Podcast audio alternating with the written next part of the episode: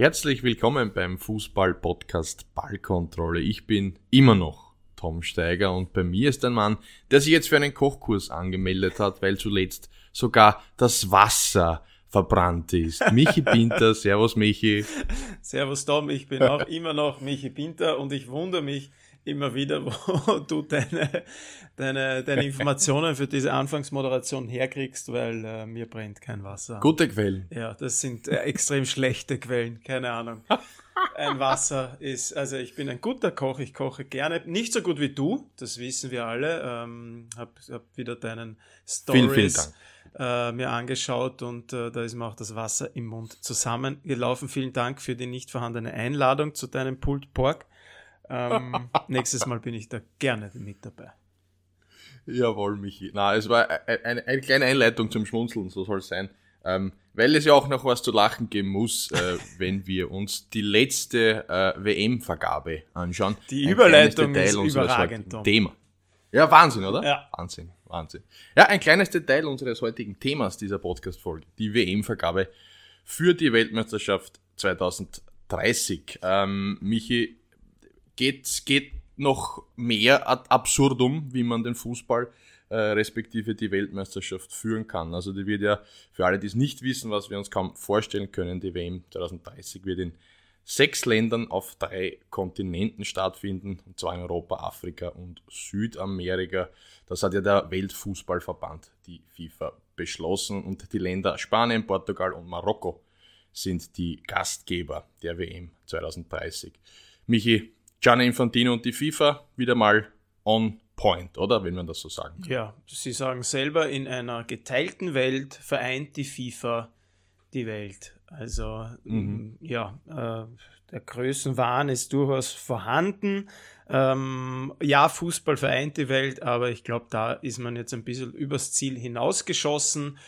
In Uruguay okay. wird das erste und Eröffnungsspiel stattfinden dieser Weltmeisterschaft 2030. Warum? 100 Jahre WM 1930, die erste WM in Uruguay in diesem Stadion in Montevideo, daher das Eröffnungsspiel mhm. dort. Ähm, dann gibt es noch ein Spiel in Argentinien, ein Spiel in Paraguay und das war es dann schon wieder mit der Weltmeisterschaft in Südamerika. Danach alles andere, alle anderen 720 Spiele dann ähm, in Spanien, Portugal und Marokko. Da wundern mich mehrere Dinge. Also, ja. Erstens, okay, ich verstehe, warum äh, man nach Uruguay zurückkommt. Ähm, ja, 100 Jahre, das, das macht ja durchaus Sinn. Es gab diese Bewerbung aus Südamerika, Uruguay gemeinsam mit Argentinien und Paraguay. Äh, aber dann mhm. dürfte diese Bewerbung einfach nicht stark genug gewesen sein, weil dann sage ich einfach, okay, dann macht ihr die, dann macht halt diese WM. Ähm, yes. Dann machen wir die WM in Südamerika alle sind happy damit, gibt es gar kein Problem. 100 Jahre später wieder in Uruguay, das natürlich nicht alleine diese WM austragen kann. Das ist ein relativ kleines, vermeintlich kleines Land in Südamerika, nimmt sich Argentinien dazu, nimmt sich Paraguay dazu, dass dort auch mal was ist. Hat, glaube ich, keiner ein Problem damit. Aber offensichtlich dürfte. Vor allem, weil Südamerika auch ein äh, Fußballverrücktes und begeistertes ja. Ja, Kontinent. Ja, da kann ja keiner was dagegen sagen. Ähm, dann hast du auch ja. noch äh, die WM im Land des, des amtierenden äh, Weltmeisters, aktuell, ja. Ähm, 30 ist, sind sie dann vielleicht nicht mehr amtierender Weltmeister. Wir haben ja noch eine Weltmeisterschaft dazwischen in äh, auch drei Ländern, äh, Nordamerika, USA, äh, Mexiko, Kanada. Ähm, ja, ähm, aber dann dürfte irgendwas mit dieser Bewerbung nicht ganz gepasst haben, denn die FIFA sagt dann, okay, ihr aus, aus Gründen der Historie bekommt ihr eure Spiele, ähm, aber der Hauptanteil der WM ist dann eben äh, bei der zweiten Bewerbung und die ist eben äh, Spanien, Portugal und Marokko. Auch das an mhm. sich äh, finde ich jetzt nicht allzu schlimm. Das sind drei Länder, ähm, die sind zwar von einem Meer getrennt, ähm, Portugal und Spanien natürlich nicht, aber sehr nahe beisammen, finde ich eine gute Idee, ja. kann man so machen. Ähm, aber okay, dann sage ich als FIFA, dann macht halt ihr die WM und dann sind wir gar nicht in mhm. Südamerika, weil ähm, da kommt natürlich jetzt auch ein anderer Gedanke dazu. Äh, wir sollen alle irgendwie die Natur schützen und die Umwelt schützen und wir leben in einer Zeit, ähm, wo, wo äh, das ein Riesenthema ist und dann wird plötzlich eine Weltmeisterschaft äh, über drei Kontinente veranstaltet. Also okay, äh, Paraguay, Argentinien und Uruguay, die natürlich jetzt alle auch fix qualifiziert sind für diese WM, also sechs Mannschaften einfach schon mal fix dabei. Ähm, die werden ihr Auftaktmatch eben im, in ihrem Land, in ihrer Heimat äh, äh, absolvieren, aber da gibt es ja natürlich Gegner und die müssen dorthin fliegen. Dann gibt es Fans, die wollen da auch dabei sein und die fliegen dann für ein Spiel äh, über, über den Ozean und, und legen da tausende Meilen zurück und dann müssen sie wieder zurück äh, nach Europa, um dort die nächsten Spiele zu spielen. Dann haben sie ja auch gesagt, äh, die Mannschaften, die, die in Südamerika ihre Spiele machen, kriegen dann ähm, 10 bis 12 Tage Pause vor, vor dem zweiten Match. Also äh, wie das dann mit dem Spielplan funktioniert. Man macht sich selbst das Leben sehr, sehr schwer und man hinterfragt das Ganze schon bis zu dem Punkt, äh, wo man sagt, okay, wa warum? Warum und wer hat mhm. da was bezahlt? Ähm, warum werden das ist, glaube ich, die Gretchenfrage. Diese da, ja. Fragen, Wie viel Geld ist tatsächlich? Genau, warum wird genau diese Entscheidung getroffen?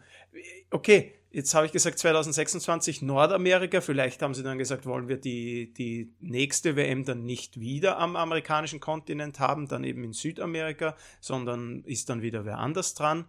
Ähm, ja, das, äh, man, man weiß es nicht ganz genau. Äh, die FIFA verkauft es wieder als große Errungenschaft und große Chance und, und großer Mut und, und als, als, als Idee des Jahrhunderts, dass man das so macht. Mhm. Aber an, jeden Eck, an, an jeder Ecke schreien natürlich die Experten, die Mannschaften, die Trainer, die Spieler, die Fans vor allem äh, auf und sagen, ähm, wie dumm wird es denn noch?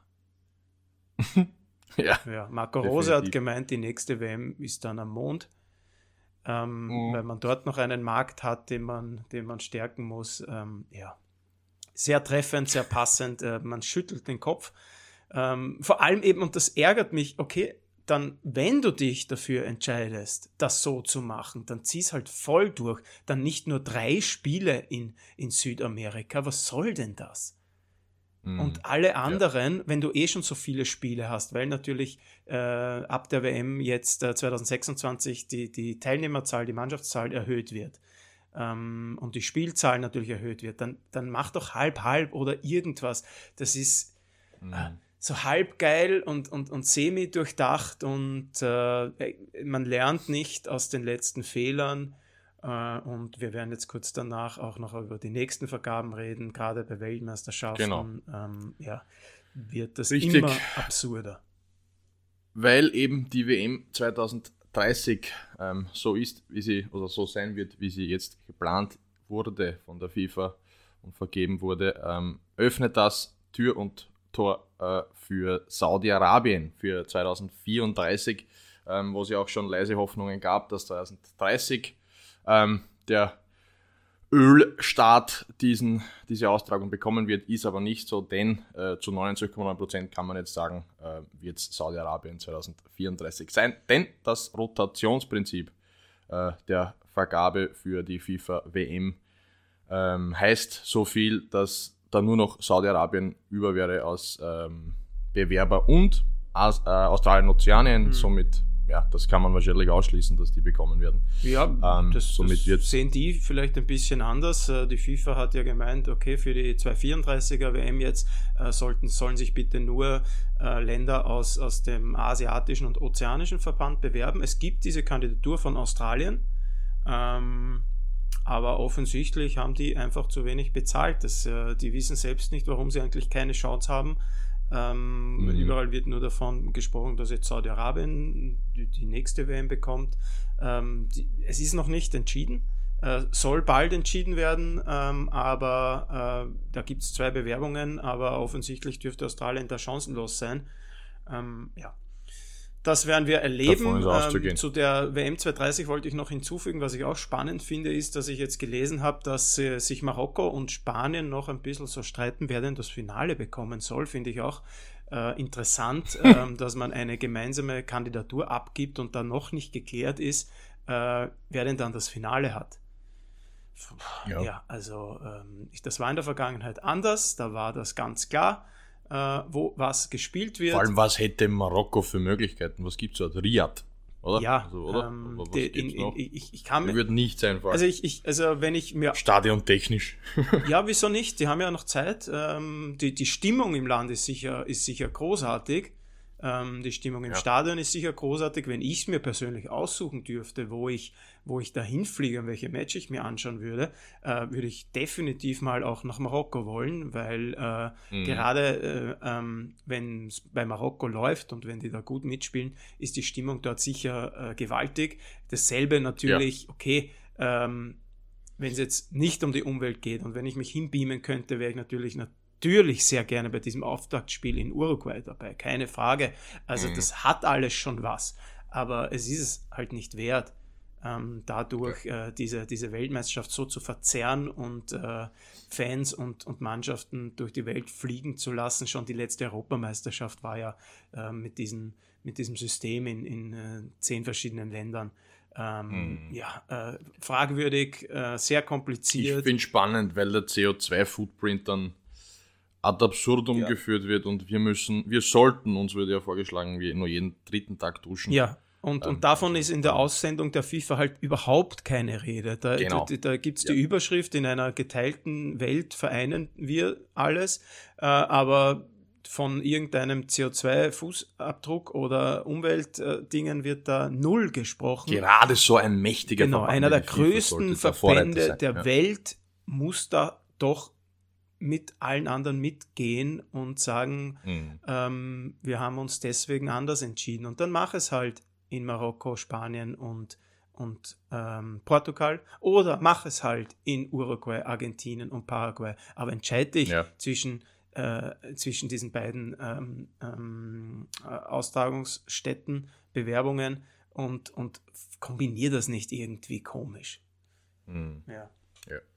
Also es ärgert, es ärgert und aber warum wir auch noch überrascht sind, was da passiert bei diesem Verband, ähm, ich, ich, ich verstehe es nicht, wie das so lange gut gehen kann, dass die ein Jahr nach dem anderen solche Entscheidungen treffen und das trotzdem irgendwie getragen wird vom Fußballverband, Mhm. von den anderen Verbänden. Ähm, da, ich kann es mir nur so erklären, dass die, dass, also die Macht von denen einfach so unglaublich groß ist und die sich einfach erlauben Jo. können, was sie wollen. Und spannend halt auch, dass dann in Uruguay und Argentinien und Paraguay hier jetzt gefeiert wird, offiziell. Wir haben ein Ja. Spiel, juhu. Äh, ja, Ja. das ist dann wie, ja, wie, ein, wie ein Freundschaftsmatch vor der WM. Dann spielt halt Argentinien ihr, sein Auftaktmatch zu Hause gegen, keine Ahnung, ähm, Irland. Äh, und dann fliegen sie halt alle geschlossen Hand in Hand äh, nach Europa, wo dann die richtige WM beginnt. Ah, ist völlig irre. Ja. Völlig irre. Michi, äh, machen wir dieses Thema zu?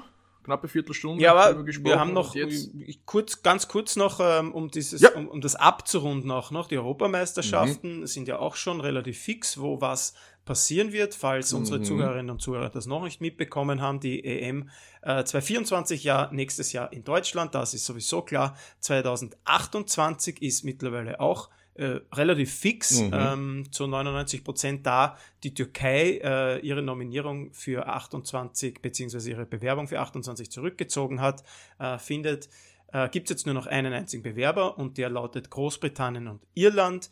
Ähm, also ja, da kann man nichts dagegen sagen. Das sind natürlich auch mehrere Länder auf einmal, aber äh, ja, Mutterland des Fußballs, England dabei, Schottland dabei, äh, Irland dabei, Nordirland dabei. Die Stadien wurden auch schon bekannt gegeben, leider nicht Anfield.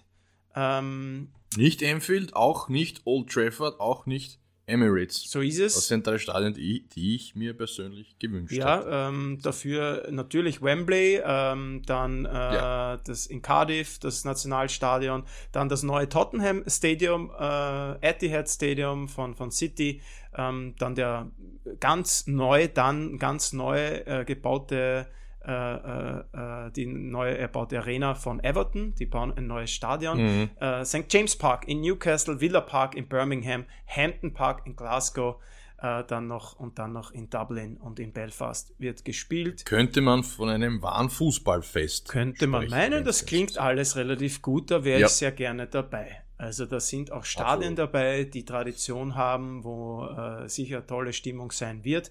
Ähm, ja, da kann man eigentlich gar nichts sagen. Die UEFA ist noch nicht so abgehoben wie ähm, die FIFA. Äh, kommt sicher noch irgendwann, weil, und jetzt kommen wir zu 2032, die Türkei hat 28 zurückgezogen und bewirbt sich jetzt für 32, aber die Türkei bewirbt sich gemeinsam mit Italien. Ja, Echt? Das wusste ich gar ja, nicht. Wirklich? so ist es. Und sie sind bis jetzt die einzigen Bewerber. Es schaut gut aus, dass, äh, dass die, WM, äh, die, die EM dann dort gespielt wird. Alles mhm. okay. In der Türkei sicher geile Stimmung. Dort war es auch noch nicht. Ähm, aber wie passt da Italien dazu? Mhm, das frage ich mich auch gerade. Ja. Gar nicht. ja, äh, auch in Italien eine EM natürlich großartig. Ähm, Stadt. Aber ich verstehe das nicht mit, mit mehreren Ländern. Wieso? Warum? Warum? Warum ja, weil, aber das ich entscheiden ja nicht. die Verbände, äh, die sich bewerben, selbst. Ja. Die sagen, okay, wir können nicht ein Turnier alleine stemmen. Ähm, die, die, UEFA verlangt ja auch für jede Bewerbung zehn Stadien, von denen mindestens. Ja, das mag sein, aber dann kann ich doch, dann kann ich doch dort trotzdem nicht eine EM oder WM spielen lassen, wenn ein Land alleine nicht fähig ist, dieses Turnier zu stemmen. Ja, aber wenn sich niemand sonst bewerben. bewirbt, Punkt. ja, dann, dann findet es halt gar nicht statt, weil bis jetzt hat sich niemand beworben und äh, ich, die Frist wird jetzt auch irgendwann mal auslaufen. Ähm, ja, aber wenn es die Türkei in macht. Europa so geile Länder, oder? Ja, natürlich. Aber wenn es die Türkei macht, so dann warum nicht gemeinsam mit Griechenland? Irgendwas, was halt äh, Nähe geografisch in der ja. Nähe ist. Okay, Italien ist jetzt mhm. nicht ganz weit weg, aber natürlich fährt da niemand mit dem Auto hin. Ja, ja genau. Ähm, genau. Das geht, ja. Jo. Und Italien, Stadien in Italien, da viel Neues ist da nicht dabei, aber bis 2032 haben sie natürlich viel Zeit. Ähm, mhm. Ja, wir werden sehen. Ähm, und damit, glaube ich, jo. können wir dieses Thema, ähm, das geprägt ist von Unverständnis und äh, Vorfreude, mhm. Ähm, auch abhaken, weil äh, klar ist natürlich, wir freuen uns auf diese Groß-Events äh, und wir werden dann auch äh, hyped sein, auch wenn, wenn das Eröffnungsspiel der WM eben in Uruguay ist und danach alles nach Europa übersiedelt, beziehungsweise Nordafrika. Mhm. Äh, und wir freuen uns auf diese EM in äh, Großbritannien. Ähm, und, aber da ist noch äh, sehr viel Zeit bis dahin. Jetzt mal ganz aktuell äh, die WM, genau. die EM nächstes Jahr und jetzt äh, kommen wir zu unserem nächsten Thema. Wir haben heute mehrere Themen in unserer Folge. Ähm, es mhm. springt so ein bisschen hin und her. Wir sind, äh, wir fühlen uns ein bisschen hippelig und deswegen äh, gehen wir jetzt weiter und ja. wollen ein bisschen den Blick werfen auf äh, die Top 5 Ligen, äh, auf den Vereinsfußball, mhm. uns anschauen, wer ist da aktuell vorne und äh, so ein bisschen unsere Meinung kundtun, äh, wie das denn weitergeht in der Saison, ob da so der ein oder andere Außenseiter weiter vorne mitspielen kann, wo es spannend wird und wo das ein ganz klarer Case wird. Richtig, Michi. Und da beginnen wir, hätte ich gesagt, mit vermeintlich unserer Lieblingsliga, der deutschen Bundesliga. Und da gibt es ein Team, respektive zwei Teams. Bei dem einen hätte man es vielleicht vor der Saison ein bisschen erwarten dürfen beim anderen finde ich nicht. Außer einer hat es erwarten dürfen, der die, den VfB Stuttgart ja die Top weiß gar nicht, wer das war. predicted hat. Ja, ich weiß es auch nicht. Äh, man kann sich die, die, die Folge dazu gerne anhören äh, wer von uns beiden die, die Stuttgarter dann die Top 6 predict, predicted hat. Ja. Aber auch ja, ein, Spaß beiseite. Ja, auch ein äh, blindes Huhn findet mal ein Korn. Ja, ja, genau, so, genau so ist es. Ja, ja. Äh, Sebastian Hoeneß hat den VfB in knapp einem Jahr völlig äh, transformiert. So kann man sagen. Stuttgart spielt einen attraktiven, höchst erfolgreichen Fußball und die Punkte, die sie jetzt am Konto haben, sind definitiv nicht ergaunert und da ist nicht nur Glück dabei, mhm. so wenn man sagen kann, es sind sieben Runden gespielt. Stuttgart spielt formidable vorne mit, vorne mit hat das jüngste Team äh, in Europa, Platz 9 ist es da, mit 23,68 Jahren im Schnitt.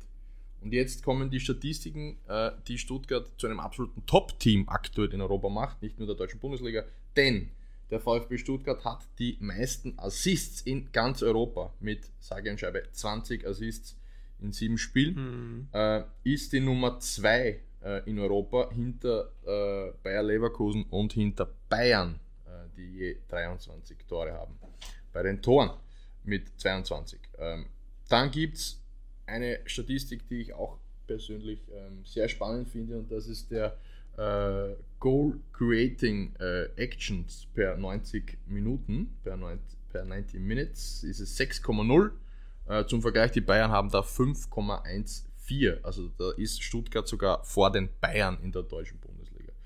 Ähm, und da herausstechend ist der Flügelmann äh, bei den Stuttgartern, Chris Führich, mit einem GCA 90 von 1,38. Also pro Spiel hat er 1,38 Aktionen, die zum Tor führen. Das ist brutal stark. Mhm. Und das ist aber nicht noch, nicht mal noch der beste Spieler bei Stuttgart, sondern das ist, also man, mir fehlen da schon die Worte, muss ich ehrlich sagen. Der girasiert förmlich die deutsche Bundesliga, wenn man so will. Seru Girassi, 13 Tore, 7 Spiele. Es war noch nie jemand besser in Deutschland zu diesem Zeitpunkt. Das ist brutal. Und ich habe jetzt gelesen, der hat eine Ausstiegsklausel nächsten Sommer von sage und schreibe 12 Millionen Euro. Also der könnte 2024 das absolute Superschnäppchen werden im, im europäischen Fußball. Äh, weil wenn der weiter so performt, steigt der Marktwert ins Unermessliche und dann, wenn man den holen kann um 12 Millionen, da ist es schon, ja, fast schon absurd im heutigen Markt, dass es so weit kommen kann. Aber ich glaube, das ist so ein bisschen, er hat sich dazu bekannt zu Stuttgart. Äh, es war ja schon im Sommer so, dass er wechseln hätte können. Ähm, und ich glaube, diese Klausel war so eine Win-Win-Situation für beide. Ähm, wenn er für Stuttgart abliefert eine Saison, kann er vielleicht zu einem sehr moderaten Ausstiegspreis im nächsten Sommer wechseln. So kann ich mir das vorstellen. Sei es drum, Stuttgart performt grandiosest, Michi. Äh, nur kurz für, für deine Einschätzung. Die Top 6 für mich predicted, das war natürlich äh, sehr viel, ja, ein bisschen Utopie dabei, das muss man schon sagen. Eine Vorstellung, die vermeintlich nicht eintreten kann. Mhm. Ähm, jetzt ist es so, Stuttgart ist Champions League, on the way to the Champions League momentan. Ist es, ist es tatsächlich so, dass dieser Fußball in Stuttgart gerade spielt, dass man den über eine lange Zeit aufrechthalten kann und somit auch lange Zeit vorne dabei sein kann in der deutschen Bundesliga? Mehrere Punkte, Tom. Also erstens, mach dich nicht kleiner, als du bist. Ähm, du mhm. hast das vorausgesagt, äh, da war nichts an Utopie dabei, du hast dich damit beschäftigt und hast, äh, warst natürlich optimistisch, aber äh, zeugt von deiner Expertise, um jetzt da auch mal ähm, da wirklich ehrlich zu sprechen und dich nicht immer nur mhm. äh, ähm, da ein bisschen zu verarschen. Um mich auch, äh, genau, um, um mich auch mal zu loben. Um dich auch mal zu loben. So können wir es festhalten und das war's dann auch schon damit, wird nicht mehr so oft vorkommen, ich verspreche es. ähm, ja, der VfB spielt tatsächlich einen richtig attraktiven Fußball, was da natürlich mhm. jetzt dazu kommt. Es ist, äh, es ist ja nicht so, als hätten die einen großen Umbruch gehabt im Sommer. Letztes Jahr noch mhm. gegen den Abstieg gespielt, äh, heuer mit fast der gleichen Mannschaft. Also Angelo Stiller ist neu, der ist von Hoffenheim gekommen, ja. jetzt im zentralen Mittelfeld. Ansonsten sind das lauter Spieler, die letzte Saison auch schon da waren. Ähm, mhm. Und die haben offensichtlich sehr gut gearbeitet in der Sommerpause, sind natürlich auch eingespielt. Also das ist natürlich der Vorteil, wenn du keine großen Veränderungen hast im Sommer, dass du eine Mannschaft hast, die sich kennt, ähm, die jetzt Zeit mhm. hatte, auch unter dem neuen Trainer ähm, Sebastian Hoeneß, ähm, Dinge einzustudieren, äh, ähm, Automatismen einzustudieren ähm, und die, die Idee des Trainers zu übernehmen. Äh, da hat man die Zeit im Sommer wirklich gut genutzt. Und dann ist es natürlich so ein Fall von, von Flow, von denen, denen läuft gerade ja. alles. Die haben jetzt plötzlich so ein Selbstverständnis, äh, auch ein Selbstvertrauen, dass sie jetzt in Spiele gehen, wie jetzt am Wochenende gegen Wolfsburg, ähm, wo wir letzte Saison noch gesagt haben, ja, keine Chance. Also Wolfsburg ist abgebrüht, eingespielt, mhm. äh, die sind natürlich auch keine Wunderwutzi-Truppe, aber da hat Stuttgart keine Chance. Und jetzt liegt man noch lange 1-0 zurück und gewinnt am Ende doch noch mit 3 zu 1 durch, durch diesen mhm. Triple Park Hattrick von Gyrassi. Da läuft's gerade und man ist nicht, äh, wenn man 1-0 hinten ist, ist das nicht so, dass man sagt, oh mein Gott, was machen wir jetzt? Und man bewirft alle äh, Konzepte über Bord und, und, und wird fickrig und hat Angst, wieder zu verlieren, so wie das eben ist im Abstiegskampf, sondern äh, da hat man das Selbstvertrauen zu sagen, wir sind gut, wir können das noch locker aufholen, wir haben da vorne einen drinnen, der zurzeit alles trifft Ähm, und wir haben dahinter Leute, äh, bei denen es wirklich gut läuft. Also ich glaube, das ist so ein klassischer Fall von, die haben einen Lauf.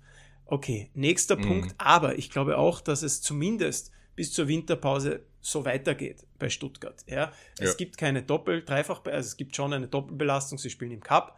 Ähm, aber es gibt keine Dreifachbelastung, die müssen nicht irgendwie äh, jede zweite Woche im Europacup ran, die müssen nicht groß rotieren, die müssen nicht groß schonen. Also wenn sich alle, äh, wenn alle gesund bleiben, sich nicht verletzen, ähm, und ich mir da auch das jetzt das, das, das Programm in den nächsten Wochen anschaue, ähm, dann schaut das gut aus für Stuttgart. Also die haben jetzt dann Union auswärts, mhm. die zurzeit in der Krise stecken, äh, dann Hoffenheim, Heidenheim, also in den nächsten äh, drei Runden sehe ich da ja zwischen, zwischen fünf und, äh, und, und sieben, neun Punkten. Äh, wenn mhm. alles so läuft, wie es bis jetzt gelaufen ist, dann kommt mit Dortmund der erste Kracher am elften Spieltag. Ähm, ja, das muss man natürlich auch dazu sagen. Die, die, die Auslosung ist gut. Also die hatten bis jetzt in sieben ja. Runden einen Gegner, wo man sagen muss, ähm, da sind sie schwächer. Mit Leipzig in Runde 2 gab es auch eine 1 zu 5 Niederlage und sonst spielte man halt gegen Bochum, Freiburg, Mainz, Darmstadt, Köln, Wolfsburg. Ähm, ja. Letzte Saison hätte man gemeint, okay, da schaut nicht viel raus, vielleicht gegen Mainz, gegen Darmstadt natürlich, gegen den Aufsteiger, gegen Bochum kann man Punkte holen, aber gegen Freiburg, Köln, Wolfsburg äh, schaut schwierig aus. Heuer sagt man alles schlagbare Gegner für diesen VfB Stuttgart und sie haben mhm. diese Gegner dann auch geschlagen, äh, dank der Form, dank des Laufs, den sie haben. Und so geht es jetzt weiter. Mit Union, Hoffenheim, Heidenheim kann man alles schlagen. Äh, dann kommt Dortmund, da bin ich dann gespannt. Ähm, und dann Frankfurt-Werder kann man wieder schlagen und dann eben im äh, Dezember wird es dann happig, weil dann kommt Leverkusen und Bayern gleich hintereinander. Also spätestens dann mhm. wissen wir, wo der VfB steht, wie es dann gegen diese ganz großen Teams ausschaut, weil natürlich auch das Spiel der Stuttgarter aktuell auch auf Ballbesitz ausgelegt ist. Also die haben viel den Ball, ja. die wollen Fußball spielen, die wollen nach vorne spielen, ist halt gegen Bayern vor allem nicht möglich, weil Bayern den Ballbesitz haben wird und gegen Leverkusen extrem gefährlich, weil die natürlich das Team mhm. ist, das extrem schnell umschaltet. Und wenn du mal da einen Fehler machst, ähm, dann geht es gleich einmal dahin. Also wir werden sehen, wie sich, wie sich Stuttgart weiter tut. Ähm, ich denke mal, äh, es schaut ganz gut aus äh, für die nächsten Wochen. Auf der anderen Seite dann auch spannend zu sehen, wie sie dann mal mit einem Rückschlag umgehen, wenn es dann gegen Union auswärts mhm. in Berlin ähm, eine 0-2-Niederlage gibt, weil natürlich Union auch eine Mannschaft ist, ähm, die sich hinten reinstellt, die nicht viel Ballbesitz haben will, aber die natürlich schwer zu bezwingen ist. Und gerade nach dieser Länderspielpause, die ja jetzt kommt, ähm, könnte Union sich wieder neu aufstellen, neuen Mut fassen und äh, da wieder ganz anders auflaufen als jetzt in den letzten Wochen. Äh, und wenn es dann mal, und Stuttgart rennt an, rennt an, rennt an und, es äh, passiert nichts und Union ist dann so clever und macht so ein, zwei Tore nach Standards, äh, wie die dann mit dem ersten, mit so einem Rückschlag umgehen, ähm, weil danach kommt Hoffenheim, die ja auch einen sehr guten Saisonstand hatten. Ähm, das wird sicher auch keine einfache Partie. Aber mhm. zusammenfassend äh, natürlich sensationell, was der VfB macht. Auch eine Mannschaft, die sehr sympathisch ist, ähm, der man gerne zuschaut, äh, wo man sich freut, ähm, dass die da jetzt ein Spiel nach dem anderen gewinnen. Und ja, äh, Girassi unglaublich natürlich. Wahnsinn, äh. Jedes Mal, wenn ich dann in den Ticker schaue, plötzlich hat er innerhalb von 15 Minuten drei Tore. Schon wieder. Also der trifft mhm. ja nicht einmal, der trifft ja immer dreimal gefüllt. Ähm, ja. Und hat mit Fürich und Silas und Milo da äh, Leute hinter sich, die ihm die Tore auflegen. Äh, auch da äh, bin ich noch nicht ganz überzeugt, ob jetzt der der neue Wunderstürmer ist. Äh, der hat einen Lauf und er hat das Selbstverständnis, mhm. dass da jetzt jeder reingeht. Ähm, abwarten. Ja ob es so weitergeht. Äh, sie sind natürlich abhängig aber, von aber seinen Toren. Nur, nur, kurz, ja, nur kurz, äh, ich, ich schaue mir da gerade vor mir eine Statistik an. Er hat insgesamt 277 Mal den Ball berührt äh, in den sieben Spielen, die er gehabt hat. Und wie viel glaubst du davon war in der Box? Also vorne drin, in der, in, eigentlich im Elfmeterbereich hm. geschätzt. Also das kann jetzt nur, entweder sind es ganz viele oder ganz wenige. Ähm, es, ist, es ist verhältnismäßig viel, sogar fast doppelt so viel, wie Harry Kane bei den Bayern hat. Okay, also keine Ahnung, 200 das Ballkontakte. Ist, das ist, na, na, das ist, das, das wäre ein bisschen viel. Es sind 51, die er in, okay. in der, im Elfmeterraum gemacht hat. Ähm, Harry Kane hat 31. Also das ist, das ist schon ein Unterschied. Natürlich kann man sagen, Harry Kane ist ein anderer Spielertyp, ja. aber das ist genau dieser Spielertyp, Seru Gurasi, äh, den man so ein bisschen vermisst hat in den letzten Monaten. Dieser klassische Neuner vorne drin, der den Ball hält, Ja. äh, der ihn ablegt und das selber dann dort ist. wo Ja, ähnlich wie, muss. wie äh, Boniface bei Leverkusen, der ist da auch äh, Genau. genauso ein Stürmer und das wollen wir sehen. Also ganz ehrlich, genau, diese Stürmer Genau. Ist doch geil, die wieder da zu haben, die dann diese, diese Bullen sind im Strafraum, sich dort behaupten können und immer wieder den Abschluss suchen äh, und dann jetzt Ja. auch erfolgreich sind. Also vielleicht erleben wir da ja jetzt gerade in Deutschland so diese Rückkehr der klassischen Neuen, so wie wir sie von früher kennen. Ähm, Mhm. Yes. Für mich persönlich. Schöne Überleitung, mich Ja. übrigens. Dankeschön. Das ist so viel Lob heute Denn- gegenseitig. Unglaublich. Ja, Ja, Wahnsinn, wenn man merkt, wir haben uns schon Denn- länger nicht mehr gesprochen. Wir hatten jetzt eine kurze Pause. Du warst krank, lieber Tom. Äh, jetzt geht es dir wieder Mhm. besser. Ähm, und Genau. Und wir nehmen auf am 9. Oktober. Stimmt, das haben wir noch nicht Info gesagt. für die Leute wieder zu haben. Ja, Genau, und Victor Boniface, 63 Mal den Ball berührt in der, im Elfmeterraum. Also der hat sogar noch ein bisschen mehr als der Sergio Gurasi. Also das sind, genau wie du gesagt hast, diese Spielertypen, die ein bisschen ja, gefehlt haben in den letzten Monaten im, im, im europäischen Fußball, äh, die genau dort stehen, sie stehen müssen. Und dann noch kurz, äh, weil wir eben jetzt schnell die Leverkusen behandeln, ähm, Jeremy Frimpong, auch ganz interessant, eigentlich ja wenn man so will, Rechtsverteidiger, ein bisschen in dem, vielleicht im Fünfer-Mittelfeld im Offensivbereich und auch Alejandro Grimaldo. Das sind für mich zwei Statistiken, die sind brutal, denn Jeremy Frimpong hat, ist öfter, öfter im Elfmeterraum als Harry Kane. Das muss man sich vorstellen. Das muss man sich vorstellen. 43 Mal. Das ist, das ist brutal stark und da sieht man genau dieses Spiel, äh, was Xabi Alonso bei Leverkusen praktiziert.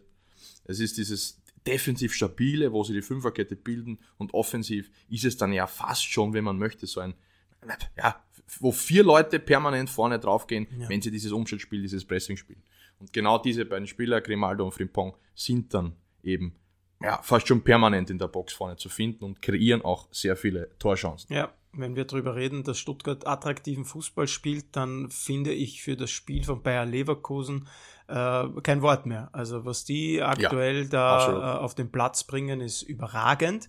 Ähm, man hat Absolut. jede Woche so das Gefühl, okay, jetzt brechen sie mal ein, jetzt haben sie mal ein schlechteres Spiel, aber das, das ist nicht der Fall. Also in der Bundesliga Mhm. läuft's wie geschmiert, man schießt extrem viele Tore. Also das einzige Spiel in der Liga, wo man keine drei Tore erzielt hat, war das 2 zu 2 gegen Bayern. Ansonsten drei Treffer, Ah, drei Wahnsinn. Treffer, fünf Treffer, vier Treffer, drei Treffer, drei Treffer. Jetzt spielen sie auch noch zu null, die letzten beiden Partien. Also bei Leverkusen läuft's. Auch da wurde die Zeit im Sommer äh, richtig gut genutzt. Es gab ja einen kleinen Umbruch, also zum Beispiel Diaby weg, ähm, der das Um und Auf in den letzten Jahren war, den hat man, ähm, also den hat man so ersetzt, dass man gar nicht mehr an den denkt. Also ähm, da rennen jetzt eben äh, Jonas Hoffmann und Wirtz ist zurück nach dem Kreuzbandriss äh, im offensiven Mittelfeld. Äh, es gab eine Systemumstellung, ähm, es ist jetzt ein, ein 3-4-2-1. Ähm, das funktioniert, wie du schon gesagt hast, das funktioniert einwandfrei. Hinten hast du die, die, die, die Dreierkette und dann die beiden Außen, Grimaldo und, und ähm, Frimpong, wie Stürmer. Also das ist in Wirklichkeit ist es ein 3, äh, 2, 4, 1 äh, in der Offensive. Also die, die geben da Mhm. ordentlich Gas. Vor allem Grimaldo spielt seit seinem Wechsel äh, nach Deutschland überragend, wurde jetzt trotzdem nicht für die spanische Nationalmannschaft nominiert. Äh, sehr zum Unverständnis von, von Leverkusen und von Xabi Alonso. Ähm, die dürften dann Ja. doch noch zwei bessere Linksverteidiger haben. Ähm, der, dem geht alles auf zur Zeit. Genauso ähm, vorne Jonas Hoffmann trifft, wie er will, Wirtz legt auf, wie er will. Und natürlich Victor Mhm. Boniface, auch der neu gekommen im Sommer für relativ wenig Geld.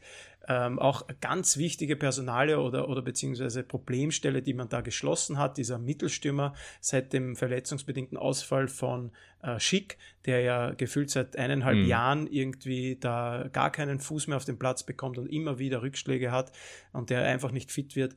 Ähm, Gibt es da irgendwie keinen, der vorne die, die Tore macht oder der die Anspielstation ist? Ähm, ja, Leverkusen, ich schaue mir auch da das Restprogramm jetzt für zumindest für die, für die Hinserie an. Wolfsburg, Freiburg, Hoffenheim, Union, Werder. Ähm, dann Dortmund, Stuttgart, Frankfurt, Bochum, Augsburg, Augsburg dann schon im Jänner, also bis, bis zum Jahreswechsel sind es eben die genannten Mannschaften. Ich, also, ich sehe da jetzt keine Mannschaft, wo man ähm, sich Sorgen machen müsste. Also ja, klar, mhm. das Duell gegen Dortmund dann äh, Anfang Dezember, aber ansonsten, pff, also wenn alles normal läuft und die die Form äh, konservieren können, sind das ein Sieg nach dem anderen. So wie die spielen und so wie, wie sicher die auftreten, mit welchem Selbstvertrauen die auftreten. Ähm, ich lehne mich mal jetzt weit aus dem Fenster und sage, dass äh, bei Leverkusen heuer, und ich habe das auch schon gesagt, vielleicht nicht in dieser Deutlichkeit, äh, in unserem äh, XXL, äh, in unserer XXL-Folge über die deutsche Bundesliga. Nein, das war nicht die XXL-Folge, mhm. das waren die Legionäre. Äh, wurscht, in unserer Folge über die deutsche Bundesliga, dass Bayer Leverkusen ein richtig ernsthafter Meisterkandidat in dieser Saison ist. Ja, ja. ja? das wird definitiv so sein. Ja. Man hatte schon Leipzig, die man geschlagen hat. Man hat einen Punkt gegen Bayern in München geholt und den Rest der Partien hat man einfach souverän runtergespielt. Äh, ich, mhm. Ja, ich weiß nicht, was da passieren soll, dass es, dass es bergab geht. Okay, und jetzt kommen wir zu den, zu den zwei Punkten, ähm, die mir aufgefallen sind, äh, die, die ich dann auch in die andere Richtung kurz erwähnen will. Leverkusen war immer äh, eine Mannschaft, die Phasen hatte. Äh, die spielen mhm. wochenlang top und, und man sagt genau das, was ich jetzt gesagt habe. Was soll sich da ändern? Denen, denen läuft alles. Und plötzlich ein Spiel und dann ist man wieder drei, vier Spiele weg und verliert dann eben gegen Wolfsburg, ja. gegen Freiburg und gegen Hoffenheim. Ähm, bin gespannt, ob sie das auch unter Xabi Alonso weiter haben oder ob sie da drüber sind und äh, einfach Woche für Woche Leistung bringen. Punkt eins. Punkt zwei. Äh, Victor Boniface, ja, der Spieler mit den meisten Torabschlüssen in dieser Saison. Ich glaube, er hat mhm. mittlerweile 50 Torschüsse oder so. Er hat selbst gesagt, dann müsste ich eigentlich schon 25 Tore haben. Meine sieben Saisontore sind da eindeutig zu wenig. Das stimmt. Ja. Äh, jetzt gegen Köln. Deshalb ist auch sein Expected Goals Wert Statistik gesehen höher als die Tore, die er gemacht hat, weil er eben so viel abschließt. Er hat extrem also viel. Statistisch macht er zu wenig ja, Tore. Ja, er macht statistisch zu wenig Tore. Das hat man jetzt auch gegen Köln gesehen. Der hatte äh, sicher vier, fünf hundertprozentige Torchancen. Eines hat er gemacht, da konnte er fast nicht mehr äh, ja. vorbeischießen, aber dann waren noch drei, vier andere. Das ist einerseits positiv, weil er sich diese Chancen auch alle erarbeitet. Also wenn du den im Strafraum anspielst, sucht er den Abschluss. Da kannst du dir zu 100% sicher sein. Mhm. Und dann kommt aber der Punkt, der mir dann nicht gefällt, auch gesehen jetzt im Spiel gegen Köln. Er ist dann relativ eifersüchtig. Also es gab zwei, drei Szenen, wo er einfach nur ablegen muss und es ist ein ein sicheres Tor macht er nicht, weil er dann oft mhm. den Kopf unten hat und selbst diesen Abschluss sucht. Klar, Vollblutstürmer, der will seine Tore machen, ähm, hat deswegen auch so viele Abschlüsse, aber oft war äh, das Abspielen auf den, auf den Mitspieler wohl die bessere Alternative und die hat er dann nicht gesehen und äh, wiederholt. Also nicht, dass es ein, ihm einmal passiert ist und er entschuldigt sich, sondern es war zwei, dreimal der Fall, wo er einfach nur querlegen muss und Leverkusen schießt noch ein Tor. Äh, also mhm. ja, das kann auch besser sein, aber das ist natürlich jetzt wieder Meckern auf sehr hohem Niveau. Es läuft bei Leverkusen, es läuft bei Boniface, alle sind dort happy und zufrieden. Die Stimmung in Leverkusen ist hervorragend und ich äh, glaube auch, dass es so weitergeht und bin da sehr, sehr gespannt ja. in Deutschland in dieser Saison. Ähm, nachdem die Bayern ja nicht wirklich so hundertprozentig souverän auftreten, Dortmund auch weit weg davon ist, äh, obwohl noch ungeschlagen ähm, wie es in der, in der Liga heuer ausgeht. Ähm, aber ich glaube trotzdem, dass es, dass es spannend wird, dass auch Dortmund noch kommen wird. Leipzig hast du auch noch dabei. Also, dass es tatsächlich mhm. hier äh, heuer einen Vierkampf geben wird vorne drinnen. Ähm, und wir sehr gespannt sein dürfen, wer sich denn da vielleicht absetzen kann und ob Leverkusen, denen ich wirklich die größten Chancen ausrechne, die Bayern zu ärgern, ähm, es da wirklich durchziehen kann bis zum Schluss. Es wäre ja irgendwann mal an der Zeit, dass die Bayern mal äh, nicht Meister werden. Richtig, und ich glaube, äh, der Unterschied zu Leverkusen zu früher, weil du eben gesagt hast, die sind immer eingebrochen, da bin ich voll bei dir. Äh, es, es hat sich ein, ein, ja, Xabi Alonso hat ihnen einen Anzug übergeworfen, der perfekt passt und ein Spielsystem erkennbar ist, das selbst die Bayern gefährden kann, jetzt nicht nur in den direkten Duellen, sondern über eine lange Sicht hinweg. Hat ja schon bei Seoane angefangen, dass man immer wieder gesehen hat, was der Kader hergibt. Jetzt haben sie sich punktuell verstärkt. Und jetzt spielen sie momentan sogar auch eine interessante Statistik, mehr Pässe als der FC Bayern. Und das ist brutal, denn Bayern hat eigentlich immer Gegner, die tief stehen, ähm, wo Bayern ja eigentlich nur das, durchs Kurzballspiel und durch dieses Tiki-Taka ein bisschen durch, durch die Mitte ähm, sich Räume öffnen muss. Ja. Ähm, und Leverkusen spielt 100 Pässe mehr und hat dabei eine 87,7-prozentige an, also die Pässe kommen an, ja. 87,7 Prozent okay. der Fälle. Und das ist großartig ja. und spielen fast 5000 Pässe in diesen sieben Spielen. Äh, Wahnsinn. Drei kurze Punkte dazu. Da erstens nochmal ein Lob. Also du bist schon wieder bewaffnet mit Statistiken, das ist ja unglaublich, ähm, die auch wirklich Sinn machen. Äh, Punkt zwei, ähm, ja ja, Leverkusen ganz viele Pässe, die machen das großartig, äh, liegt aber auch daran, dass die Bayern unter Thomas Tuchel ein bisschen umgestellt haben, spielen nicht mehr so viele kurze Pässe. Das merke ich an den, mhm. den Fantasy-Statistiken von meinem äh, richtig, Kimmich, ja. der äh, deutlich weniger Punkte durch Pässe macht, als er das in den letzten Saisonen gemacht hat. Die versuchen mittlerweile, äh, hat man jetzt auch im Spiel gegen Freiburg äh, gesehen, öfter schneller auch mit längeren Pässen nach vorzukommen. Ja, äh, die, genau. die, Bälle hinter die Abwehr zu spielen. Ja. Ähm, also die Bayern haben ein bisschen umgestellt, äh, soll aber nicht die Leistung und, und die Taktik von Xabi Alonso natürlich schmälern. Der hat da das mhm. wirklich ein Konzept auf diese Mannschaft gelegt, die großartig ist. Ähm, dritter Punkt, ähm, ja, er rotiert nicht viel. Also äh, Leverkusen spielt in der Liga, wo es jetzt aktuell eben wichtig ist, ähm, mit dieser Stammformation, die jetzt drei Spiele in Folge mhm. gleich ausgesehen hat. Er rotiert dann im, in der Europa League ähm, und, äh, und im Cup, also Dreifachbelastung auch für Leverkusen.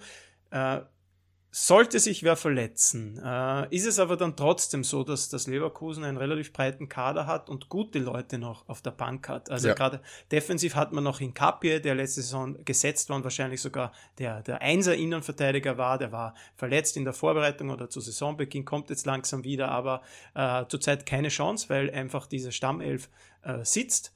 Ähm, dann hat man vorne mhm. noch die Möglichkeit mit, mit Adli, mit Loschek und mit Teller. Also das sind so, so die, die, jungen äh, Ersatzoffensivangreifer. Wo ich äh, ein bisschen Baustellen sehe, ist, wenn sich auf diesen beiden wichtigen Außenpositionen äh, jemand verletzt. Frimpong und Grimaldo. Ja. Gerade links hat man eigentlich niemanden. Man hat äh, Stanisic ausgeliehen von äh, den Bayern, der kann dann rechts diese Rolle spielen. Er ist aber mhm. lang, natürlich lang nicht so ein Offensivspieler wie, wie Jeremy Frimpong. Also der ist dann eher, dann wird man vielleicht auf Viererkette äh, umstellen. Der ist ein klassischer Rechtsverteidiger.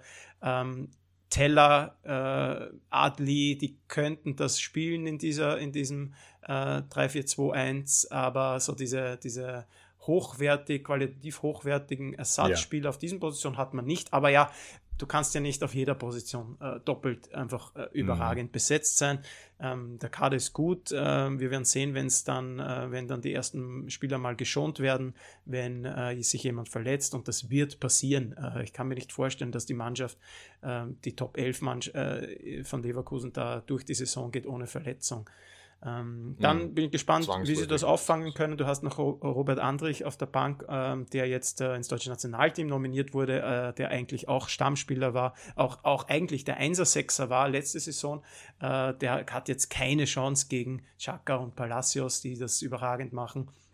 Also du hast da durchaus Leute, die da reinkommen können, ohne dass die Qualität abfällt, bis zu einem gewissen Grad, ja, oder beziehungsweise auf bestimmten Positionen. Also das noch abschließend zu Leverkusen mhm. und dann würde ich sagen, machen wir die deutsche Bundesliga zu äh, und sprechen kurz yes. über die englische, denn auch da äh, bahnt sich ja offensichtlich ein, eine spannende Saison an, oder Tom?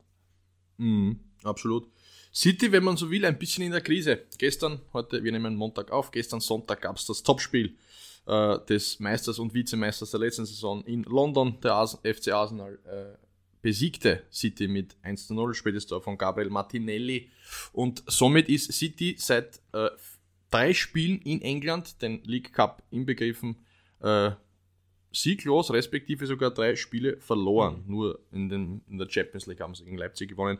Das heißt, in vier Spielen kann man sagen, drei Niederlagen. Das ist für City-Verhältnisse einfach viel zu viel und äh, die ersten Stimmen werden laut und habe ich heute gelesen und kritisieren das Guardiola-System, weil er keine Lösungen finde, heißt es. Und das geht für mich ein bisschen zu schnell, ja. finde ich.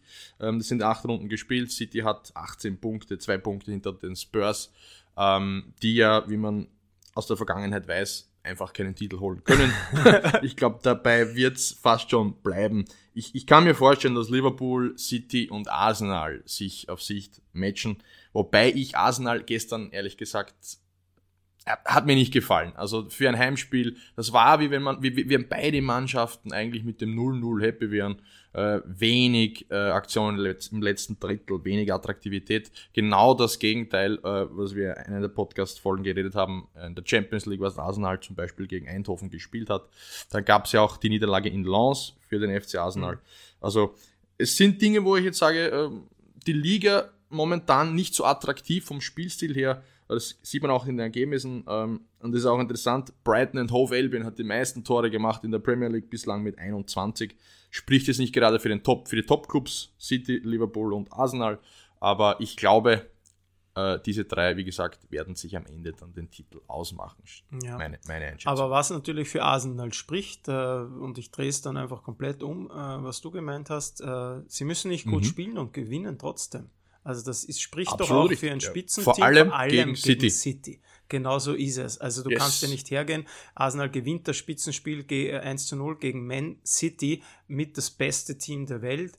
Äh, und dann mhm. sitzt du da und sagst, aber mir hat das nicht so gefallen, wie die gespielt haben. Das ist denen wahrscheinlich relativ egal, wie dieses Spiel gelaufen ist. Sie haben äh, City geschlagen, den großen Favoriten auf den Titel, haben drei Punkte mehr. City hat null Punkte aus diesem Spiel. Man hat sie in der Tabelle überholt, man ist ungeschlagen. Mhm. Ähm, ja.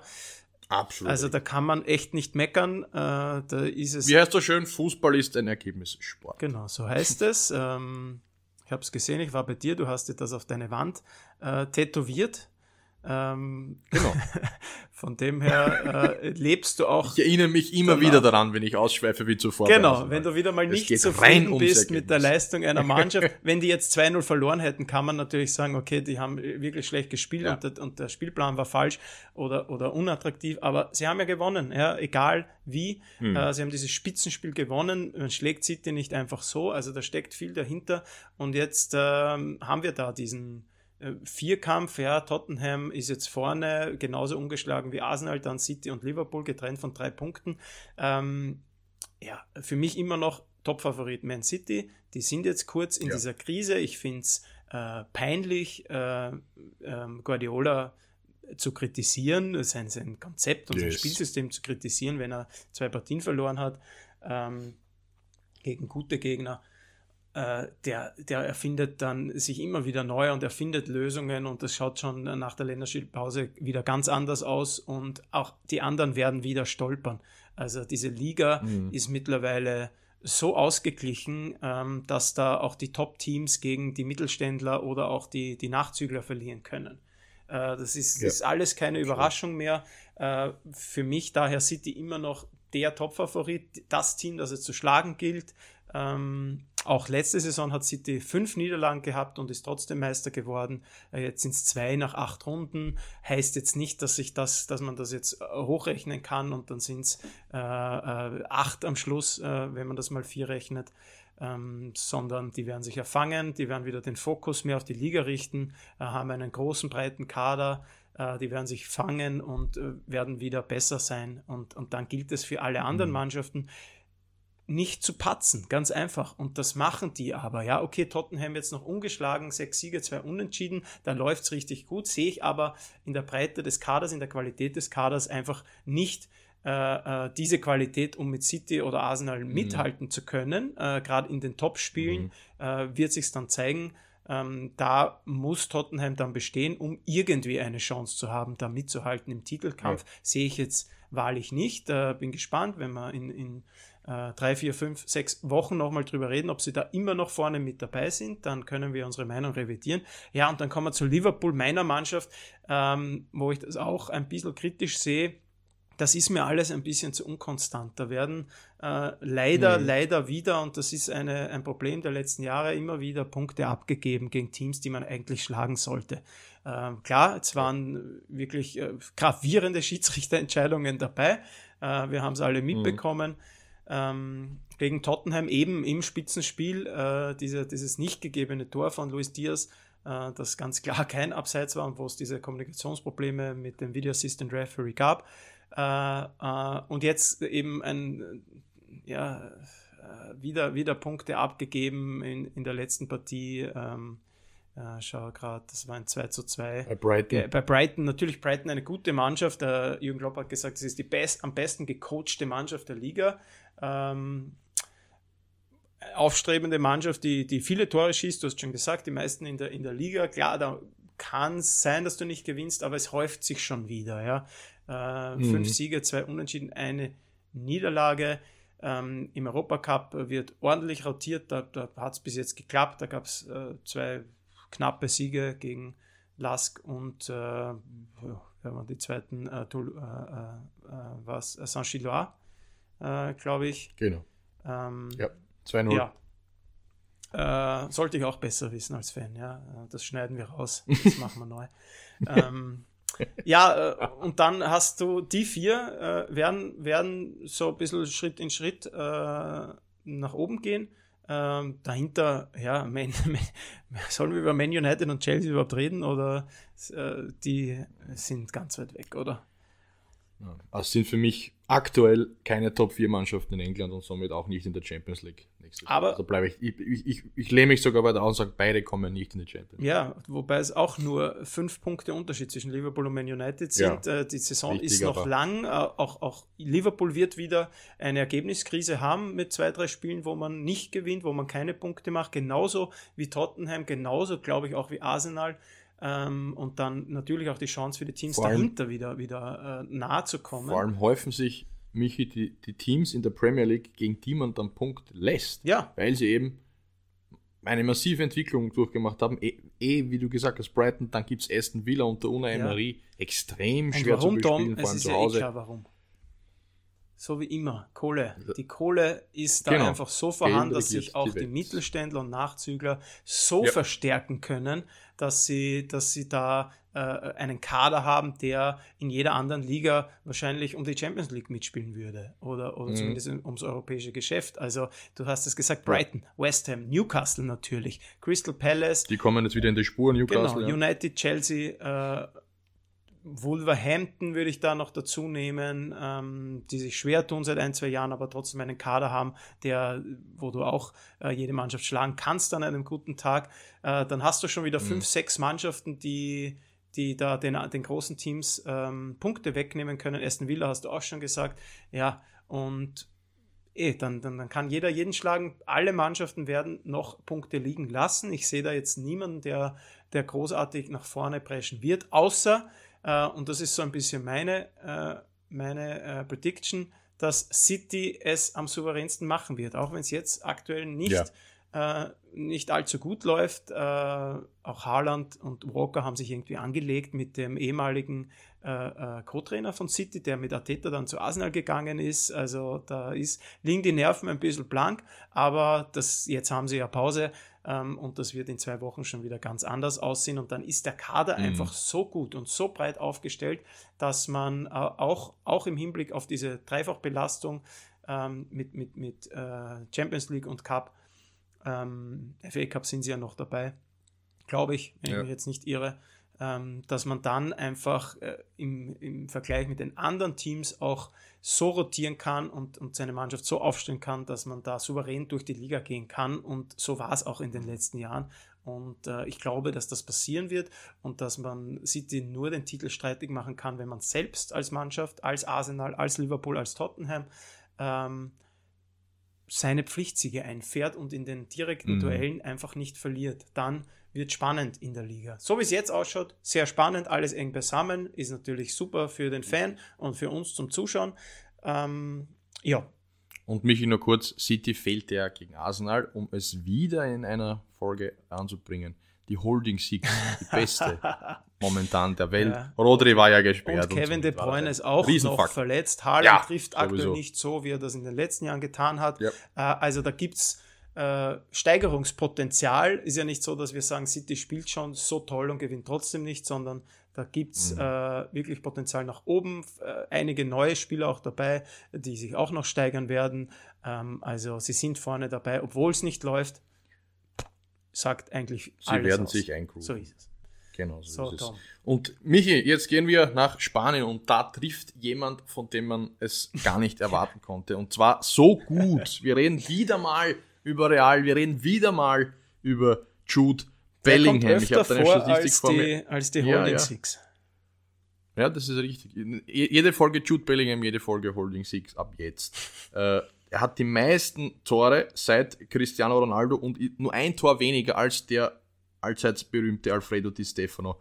Der hatte elf der, äh, und, und Jude Bellingham momentan bei zehn Toren in seinen ersten zehn Spielen für Real Madrid. Das ist eine absolute Superstatistik. Das ist eine, eine Statistik für einen Weltklasse-Stürmer. Ja, das ist äh, absurd. Der ja eigentlich nicht das ist. absurd. Das Acht Saisontore in der Liga führt damit klar die Torschützenliste an.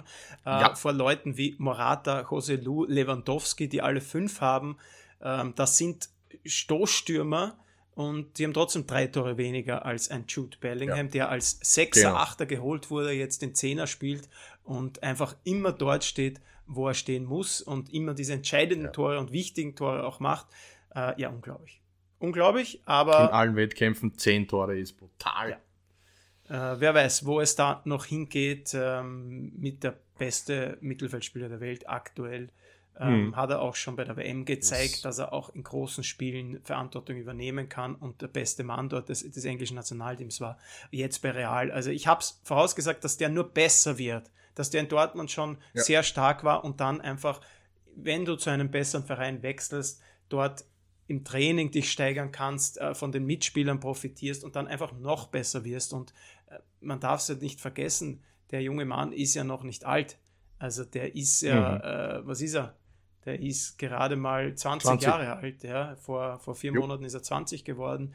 Äh, der hat ja noch eine, das ist, der hat eine Karriere vor sich. Ich, ja, äh, aber das sprengt wieder mal unsere Zeit. Wir sind schon wieder fast bei einer Stunde, deswegen äh, frage ich dich als FC Barcelona-Experten, wie schaut es aus in dieser Saison? Yes. Jetzt haben wir Real, die relativ souverän ja. hier durch die Liga marschieren, neun Spiele, acht Siege, eine Niederlage, sechs Gegentore erst, also beste Defensive der Liga. Dann mhm. hast du Barcelona aktuell auf drei, auch noch ungeschlagen, eben nicht nur auch, sondern als einzige Mannschaft ungeschlagen, sechs Siege, drei Unentschieden. Und dazwischen hast du FC Girona, eine Außenseiter-Mannschaft, der es jetzt gerade sehr gut rennt. Ich glaube, wir können uns einig sein, dass die äh, nicht im Titelkampf mitspielen werden. Äh, wäre wirklich mhm. eine Riesensensation, aber ähm, da wird es auch wieder ein bisschen schlechter laufen. Dann hast du kurz dahinter noch Atletico, zwei Punkte hinter Barcelona. Und ich glaube, dann war es das auch schon mit den Mannschaften, die im äh, Titelrennen ja. da irgendwie ein Wörtchen mitreden können. Du als großer FC Barcelona-Fan, wie siehst du es? Ähm, wird das ein Zweikampf heuer? Ist Real zu stark oder äh, kann Barcelona äh, den Titel verteidigen? Äh, ich glaube, Michi, ähm, es hängt sehr viel äh, von Verletzungen ab. Wenn sich bei Real Vinny Junior oder Bellingham verletzen, dann ist es offensiv ganz, ganz eng. Dann haben sie nochmal Rodrigo und, und äh, José Lu und bei Barca ist es aktuell genau dasselbe. Mhm. Äh, jetzt im letzten Spiel gestern äh, gegen Granada das 2 zu 2, da war Lewandowski verletzt, da war Rafinha verletzt, da war dann immer noch Pedri verletzt und De Jong verletzt und dann geht dir diese kreative und diese Torqualität und Kreativität im 16 auch ab.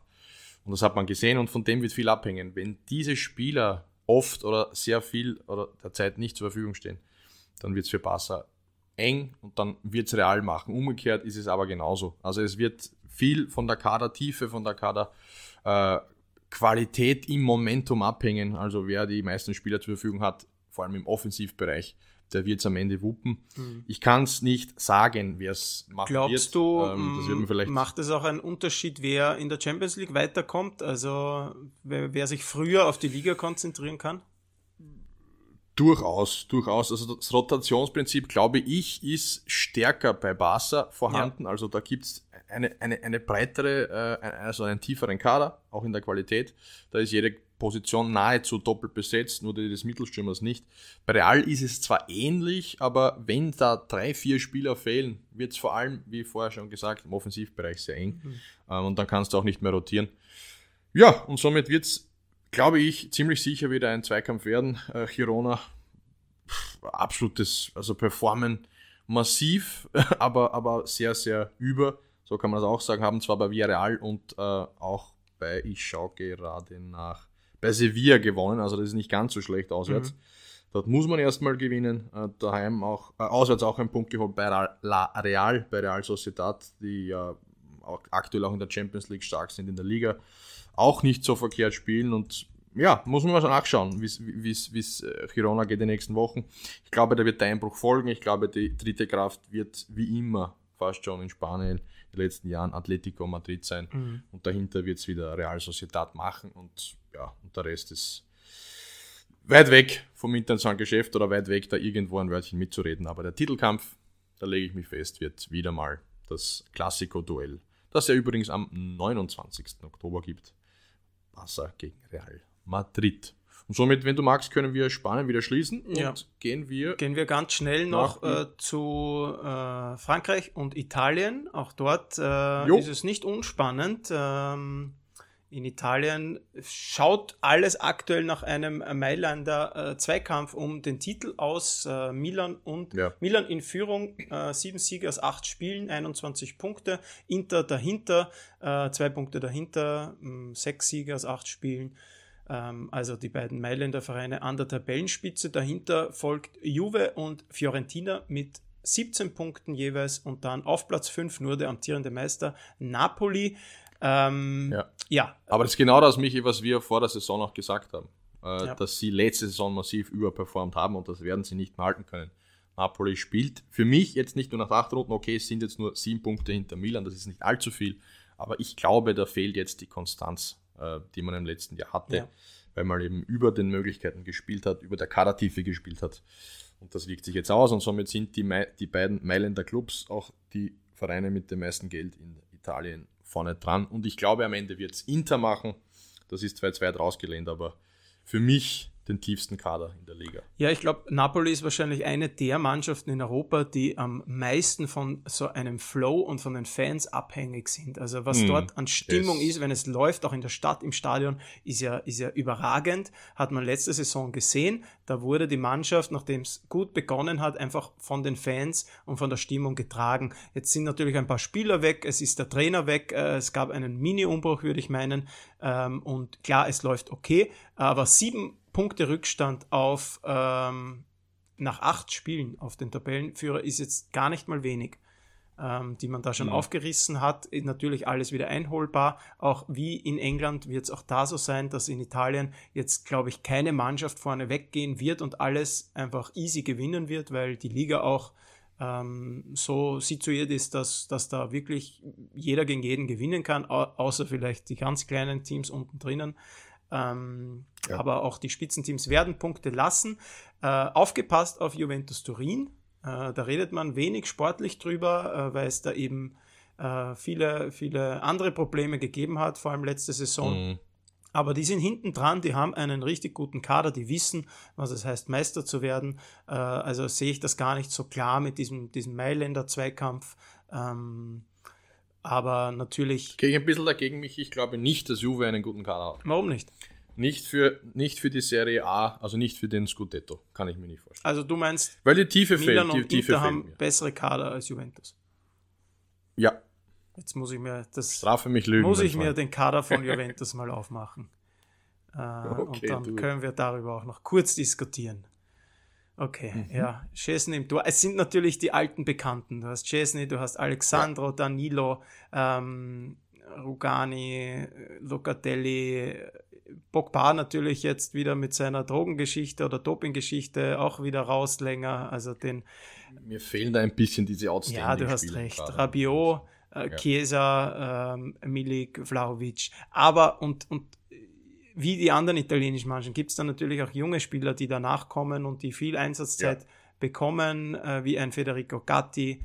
Äh, so jung Gatti. ist er nicht mehr, ich nehme es zurück. Aber äh, gibt es natürlich andere auch noch. Ähm, ja, ich glaube, der Kader ist gut. Er ist jetzt wahrscheinlich vielleicht anzusiedeln hinter Inter und, äh, und Milan, wie du richtig sagst, diese Unterschiedsspieler, den gibt es bei Juve schon. Ich, ich sehe in Federico Chiesa einen Unterschiedsspieler. Ja, Chiesa, Vlaovic kann man. Kann Absolut. Man ähm, der muss ja. endlich wieder dorthin kommen, wo er zum Beispiel bei der Europameisterschaft war. Dann kann er diese Mannschaft tragen. Vlaovic braucht diesen Torlauf. Der ist jetzt kein begnadeter mhm. Fußballer. Mhm. Ich habe das, glaube ich, schon mal erwähnt. Ich habe mir den auch hab ja. den während der WM gesehen und habe mir gedacht, das ist ein, äh, ein Amateurspieler, so schlecht wie der war.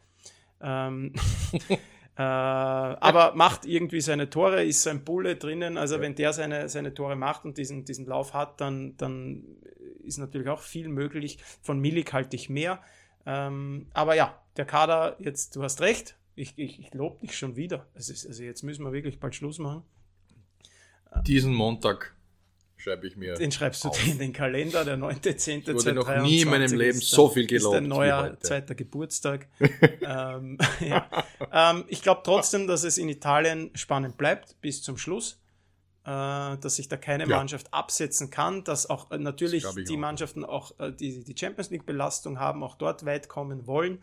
Ähm, dann wird vielleicht das eine oder andere Mal in der Liga rotiert und geschont und dann werden Punkte liegen gelassen. Äh, die Fiorentina ja. ist da noch mit dabei, hat ja äh, in, in der, im Europacup gegen Rapid gespielt, da hat man ein bisschen mehr über, über die Mannschaft erfahren.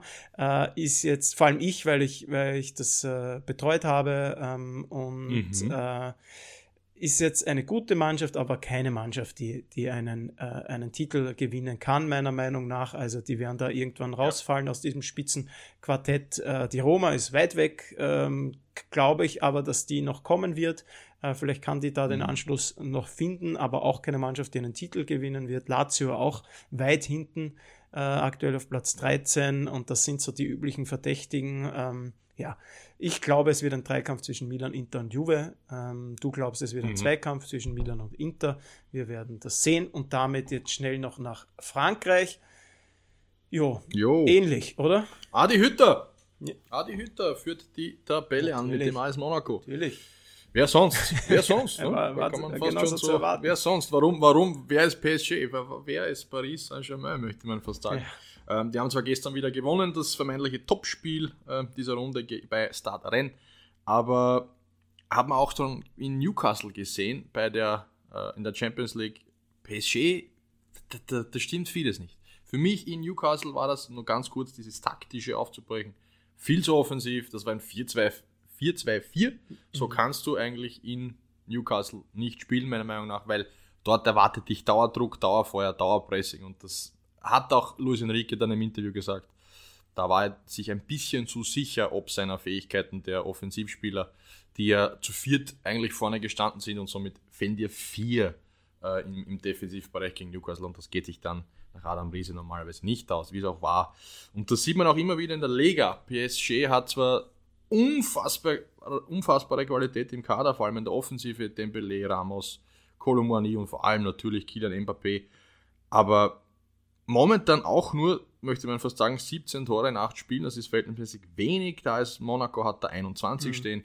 Und somit ist Monaco auch, auch wenn es nur zwei Punkte sind, aber zwei Punkte vor Paris. Paris nur Dritter.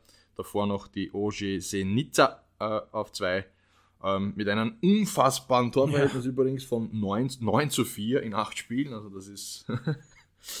die macht. Das, aber, aber die, die, gefährden, die gefährden, glaube ich, Monaco und Paris nicht auf Sicht. Und ich glaube, auf Sicht wird es auch wieder Paris machen, denn die Kaderqualität ist einfach zu gut, dass man da nicht den Titel in der Liga holen könnte. Dabei bleibe ich. Ja, glaube ich auch. Gut zusammengefasst, alles aktuell äh, läuft es äh, gut bei, bei der AS Monaco. Äh, nach Jahren, wo es ja nicht, nicht optimal gelaufen ist. Jetzt mit, mit Adi Hütter ja. wieder einen guten Trainer, der da jetzt Erfolg hat. Aber auch Adi Hütter ist natürlich ein Coach, der immer bei seinen Clubs, am Anfang läuft es immer und dann äh, bricht man es ein bisschen ein, gibt es Umstimmigkeiten im Verein. Mhm. Äh, wir werden das verfolgen. Äh, auf die gesamte Saison hin glaube ich auch nicht, dass da irgendein Team äh, mit PSG mithalten kann, ja. wenn PSG einfach normale Leistungen bringt und seine Spiele ja. gewinnt, ähm, sehe ich, da, sehe ich da keine Chance der anderen Mannschaften. Dazu ist Monaco, ist Nizza, äh, ist Marseille äh, oder Lille, ähm, äh, Lens äh, nicht stark genug, nicht in der Breite auch nicht mhm. stark genug aufgestellt, um da über, über 30, 32, 34 Spieltage äh, wirklich mit diesem Top-Team, äh, das PSG ja zweifelsohne ist, mitzuhalten. Ja, ja der einzige, absolut. ich sehe das einzige Chance darin, dass es wieder Unruhen gibt bei PSG, dass man in der Liga äh, Spiele irgendwie äh, wirklich, wirklich verkackt, ähm, lustlos ist, mhm. äh, sich wieder nur auf die Champions League konzentriert, da wirklich keinen Fokus auf der Liga hat, weil man es äh, als selbstverständlich ansieht, dass man diese gewinnt. Ähm, ja. Ich finde es aber spannend, bei Paris hat man fast wieder den ganzen Kader ausgetauscht und es fällt wieder für mich diese absolute Galligkeit, dieser Wille möchte ich es nennen, aber diese Körpersprache ja. auch in Newcastle, das war einfach zu wenig, viel zu wenig. Und so kannst du der Champions League auch als Paris Saint-Germain nicht Dieses, um die Diese Mannschaft ist einfach ein Rätsel. Diese Mannschaft ist ein Rätsel, ja, ähnlich wie absolut. bei Manchester United. Auch das hatten wir schon öfter. Man verschafft es einfach nicht, äh, da eine Mannschaft, äh, einen Kader aufzustellen, der geschlossen ist, der harmonisch ist, äh, wo, wo wirklich der Wille da ist, alles niederzureißen. Äh, vielleicht liegt es ja. an Mbappé, kann sein, dass der einfach so dieser Sonnenkönig ist äh, dort und mhm. dem alles untergeordnet wird und der auch in der Stimmung, äh, in, der, in der Kabine schlechte Stimmung verbreitet, weil einfach jeder weiß, er ist unantastbar und man aber trotzdem mit vielen Dingen nicht zufrieden ist, auch was ihn anbelangt. Ähm, man weiß es nicht. Das ist ein Mysterium. Man kriegt es nicht hin. Ja, man gewinnt dann meistens eben die, die französische Liga. Das ist so der Mindestanspruch, den man hat. Aber für mehr, mhm. viel mehr reicht es dann auch nicht. Äh, in dieser Saison wir werden sehen, ob es eine souveräne Meisterschaft wird. Es wird, äh, also alles andere würde mich stark wundern, weil ich einfach die Konkurrenz nicht als stark genug sehe, dass da gibt es eben nicht diese zweite Mannschaft, wie es es in Deutschland gibt, wie es es in England oder in Spanien gibt, die jetzt wirklich auch eine Spitzenmannschaft ist. Da gibt es PSG, dann kommt lange nichts und dann hast du Monaco, Nizza, Marseille, Lille und so weiter. Ja. Und dann fällt es wieder ein bisschen ab. Also da hast du wirklich diese, diese Zweiklassengesellschaft im weitesten Sinne und daher wäre alles andere als ein Titelgewinn für PSG, mhm. auch wenn es aktuell jetzt nicht top läuft, aber das war auch in den letzten Saisonen ähnlich, dass man nicht allzu gut in die Saison gestartet ist und sich dann aber über gerade in der, in, in der Mitte der Saison dann wirklich die Punkte gemacht hat und sich abgesetzt hat. Ähm, ja, alles andere als ein Titelgewinn von PSG wäre eine Riesensensation. Yes. Nur ganz kurz, Michi, bevor wir zum allerletzten Punkt gehen in dieser Folge, und das ist unsere neue Rubrik, wir kommen gleich dazu. Falls äh, ihr Leute heute äh, bei mir da äh, bei der Aufnahme ein bisschen ein Hämmern, ein Bohren hört, es ist wieder mal rundherum Baustelle äh, neben unserer Wohnung und nur, nur, nur kurz dazu. Es liegt nicht an der Tonqualität, sondern es liegt an der Baustelle. Also ich persönlich habe keine Neben Baustelle gehört. Ich habe gehört, wie du dir äh, Wasser eingeschenkt und genüsslich getrunken hast. Absolut Aber auch richtig, das ja. gehört dazu. Das war die halbe Liter Karaffe Grüntee. Absolut. Grüntee, ja. Siehst du, ich trinke mhm. Leitungswasser, das ist leiser offensichtlich als Grüntee. beim Runterlassen leiser. Ja, ja? beim Trinken auch, ja. Ähm, ja, genau. Michi, Michi, Michi. Unsere neue Rubrik. Du hattest den Vorschlag gemacht, ich finde ihn großartig. Wir machen eine neue Rubrik, die wir uns angewöhnen werden für die nächsten Folgen in diesem Podcast. Ähm, ein ja, Frageduell eigentlich. Wir stellen zwei Spieler gegenüber und der andere bekommt diese Frage gestellt ja. und muss antworten. Ja, ganz easy Spieler einfach. Ja, äh, ganz easy. Ich nenne dir zwei Spieler und du sagst mir, wer der lieber ist. Aktuell äh, und und genau. du hast, glaube ich, auch dir ein paar äh, nicht mehr aktive Spieler ja. ausgesucht. Machen wir jeder fünf, jeder fünf Paar? Ja, ich habe mir mehr aufgeschrieben, aber nachdem die Zeit jetzt eh schon wieder drängt, genau, das wäre meine äh, machen wir es ja. ganz schnell. Äh, wenn du magst, darfst du beginnen, lieber Tom. Ich beginne ich bin sehr nervös. zu fragen. Bin, äh, bin ein bisschen in der Vergangenheit unterwegs. Du hast gesagt, du bist aktueller. Das passt dann ganz gut. Beginne mit Raul oder Vandeman von Nistelrooy. Ähm, Hast du jetzt gar nicht mit sowas gerechnet, oder? Das ist natürlich äh, gleich mal zu Beginn eine sehr, sehr schwierige Frage, aber wir wollen uns nicht lange ja. aufhalten. Ich äh, nehme ja. Raul. Und okay. du Romario sagst aber, nee, aber, du musst ja deine Meinung auch kurz kundtun. Das wäre. Ah, ich muss meins ja, auch dazu Ja, interessiert mich ja. Ich nehme natürlich auch Raul. Ja. Alles klar. Romario oder Rivaldo?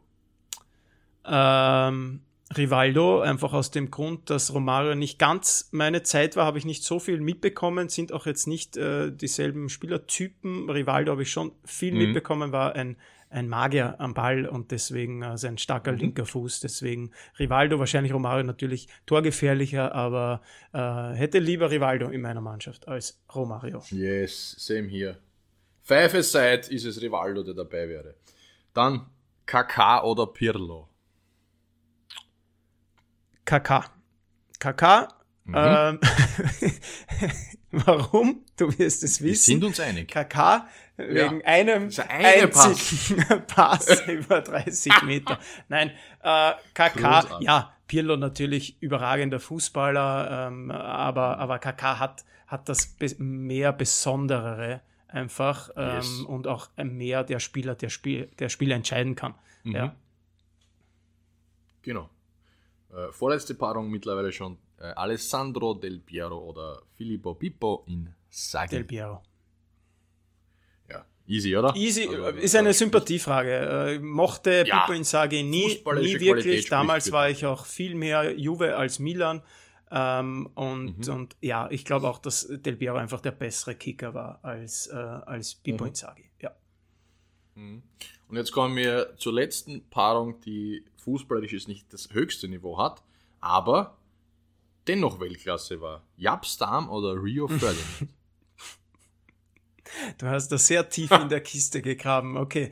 Äh, Japstam oder? oder Rio Ferdinand, die waren ja quasi das Innenverteidiger-Tour von Man United eine Zeit lang. Yeah. Äh, bin ich genau. wahrscheinlich genau. bei Rio Ferdinand, glaube, äh, war der bessere Fußballer als Japstam, aber ist eine enge Entscheidung. Okay, ja, hätte ich auch. Gesagt. Ja, aber Tom, das geht, das geht ja so nicht. Ja, das geht so nicht. Also, Wieso, was geht ja, nicht? Wir können ja nicht immer. muss immer was anderes sagen. Nein, nein. Aber, ja, aber was soll ich denn tun, nein, wenn ich die gleichen ja. nehmen würde wie ja, du? Äh, alles gut, aber da müssen wir uns steigern. Also da müssen wir ein bisschen. Okay. Äh, okay, aber vielleicht äh, schaffen wir es jetzt gleich. Ich bin aktueller und bin, beginne gleich mal. Ähm, Toni Kroos oder Luka Modric, lieber Tom? Oh. Ah. Oh, das ist brutal. Ähm, ich sag dennoch Toni Groß, weil er absolute Weltklasse ist und vor allem, weil er im eigenen Land immer noch underrated ist. Und dennoch ist es für mich, de demnach ist es für mich ein, ein Spätestens. auch wenn der kroatische Magician da was anderes. Ja, spätestens jetzt hat er natürlich die Anerkennung bekommen, die er sich immer genau. gewünscht genau. hat. Wenn ja, Tom genau, Steiger in Ballkontrolle Toni Kroos über Luka Modric ja. stellt, dann ähm, ist natürlich die Karriere vollendet von Toni Kroos, würde ich meinen. Äh, erstes Mal, dass wir nicht gleicher Meinung sind. Ich, du weißt, ich bin großer ja, Toni Kroos-Fan. Äh, ich bin großer ja. Toni Kroos-Fan. Ich mag das, wie er Fußball spielt. Ich bin der, der gerne die Pässe hat und diese Ruhe am Ball hat, äh, das gerne ja. sieht. Aber ich glaube trotzdem, dass Luka Modric äh, der bessere Kicker, der, der wichtigere Kicker, ja. der komplettere Kicker ist, auch einer, ja. der offensiv mehr macht, torgefährlicher ist, mehr, sich mehr bewegt. Ähm, äh, von dem her, ja, knapp, aber doch Luka Modric. Wenn, wenn jetzt Toni Kroos gegen irgendjemanden anderen im Duell gewesen wäre, hätte ich mich wahrscheinlich ja. für Toni Kroos entschieden. Äh, stehen beide bei mir sehr hoch im Kurs. Äh, mhm. nächste äh, ganz klassische Frage. Und es ist nicht jetzt Messi mhm. oder Ronaldo, weil die, das ist eine, ja. da, da, sparen wir uns die Zeit bei dir. Ja, ist Fahrt. Ähm, ja. Und wir beginnen wirklich diese Rubrik mit den, so den klassischen Duellen. Haaland gegen Mbappé. Entscheide ich mich fast schon klar, muss ich sagen, für Mbappé, mhm. weil der für mich ein Spiel alleine entscheiden kann. Äh, was Haaland meiner Meinung nach nicht kann. Er hat natürlich die Trefferquote der letzten Saison, spricht da eine andere Sprache, aber Mbappé mit seinem Speed, mit seiner Technik, in den 1, zu 1 gegen 1 Situationen ist er für mich der weitaus stärkere Spieler und somit ist es für mich Mbappé. Ja, für mich auch. Wenn man es rein aus sportlicher Sicht sieht, äh, glaube ich mhm. auch, dass Mbappé hier die Nase vorne hat, weil er auch, du, wie du es richtig sagst, äh, Haaland ist oft abhängig von seinen Mitspielern, von ja. diesen Vor Vorlagen. Er ist dann vor dem Tor natürlich ein Monster.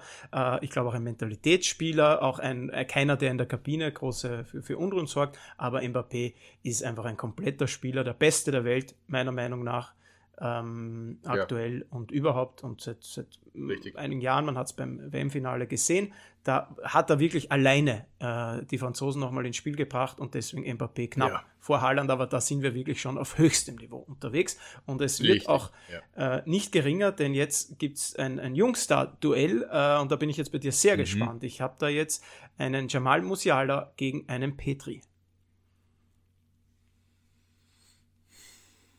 Ja, wieder, du hat auch gefinkelte Sachen, muss ich sagen. Ja, ich habe mir ähm, viel Mühe gegeben. Ich, na, na, natürlich. Äh, ich nehme dennoch Pedri, ähm, weil Pedri für mich äh, ein Hybridspieler ist, der mehrere Positionen vereint, könnte man auch von Musiala denken. Für mich ist Musiala ein klassischer offensiver Mittelfeldspieler. Mhm. Pedri kannst du auf die 6 stellen, kannst du auf das zentrale Mittelfeld, auf die 8 stellen, kannst du offensiv stellen, kannst du theoretisch auch auf, äh, auf die linken und rechten Flügel stellen, denn er wird dir einen Work Ratio bringen, die sonst keiner bei Barca hat, um auch einen englischen Begriff einzuhauen, vielleicht Geil. nur Frankie de Jong in diesem Bereich.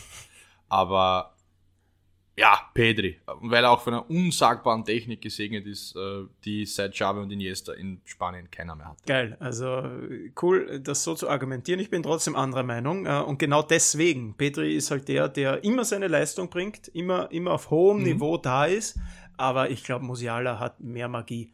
Hat, ist, der, ist ein Unterschiedsspieler, okay. ja. äh, macht dir dann ja dieses eine Tor, das du unbedingt brauchst aus irgendeiner unmöglichen Situation. Und ich glaube auch der, der ist jetzt ein bisschen die letzten Monate stehen geblieben, äh, weil er auch verletzt war, angeschlagen war, jetzt nicht immer von Anfang an spielt, aber ich glaube, da ist wirklich so ähnlich wie bei Bellingham eben, äh, wenn der mhm. da die Konstanz reinkriegt, ist da noch so ja. viel mehr möglich und deswegen. Da hat man auch das Gefühl, als könnte er nochmal genau, explodieren. Genau, genau, der ist schon sehr hoch und aber ich, mir fehlt trotzdem ja. diese Explosion noch, äh, dass der dann mhm. auch seine zehn Saisontore nach acht Spielen hat als, als offensiver Mittelfeldspieler und auf die warte ich und die traue ich ihm absolut zu und deswegen muss ich Musiala vor Petri. Eine darf ich noch ähm, mhm. und die lautet äh, Mittelstürmer-Duell der alten Schule Harry Kane gegen Robert Lewandowski. Und du merkst schon, ich hau da immer wieder einen Barcelona-Spieler mit rein, äh, um mhm. dich auch ein bisschen zu provozieren. Ja.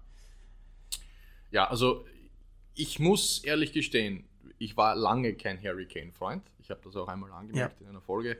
Ähm, mittlerweile ist es so, ähm, ich nehme tatsächlich Harry Kane, mhm. ähm, weil äh, er für mich, wenn ich mir die letzten Spiele bei Bayern anschaue, natürlich auch bei Tottenham, auch in England, ähm, auch für England, äh, dann ist es ein Spieler, der mittlerweile für mich auch alles kann. Äh, Lewandowski ist auch ein Spieler, der sich zurückfahren lässt, der die Bälle fordert, der in der Box vielleicht einen Tick besser ist als Kane. Aber Kane ist für mich der komplettere Fußballer und somit ist es für mich Harry Kane. Für mich auch. Da sind wir wieder uns einig. Es ist sehr, sehr knapp und ich bin ja. Fan von beiden.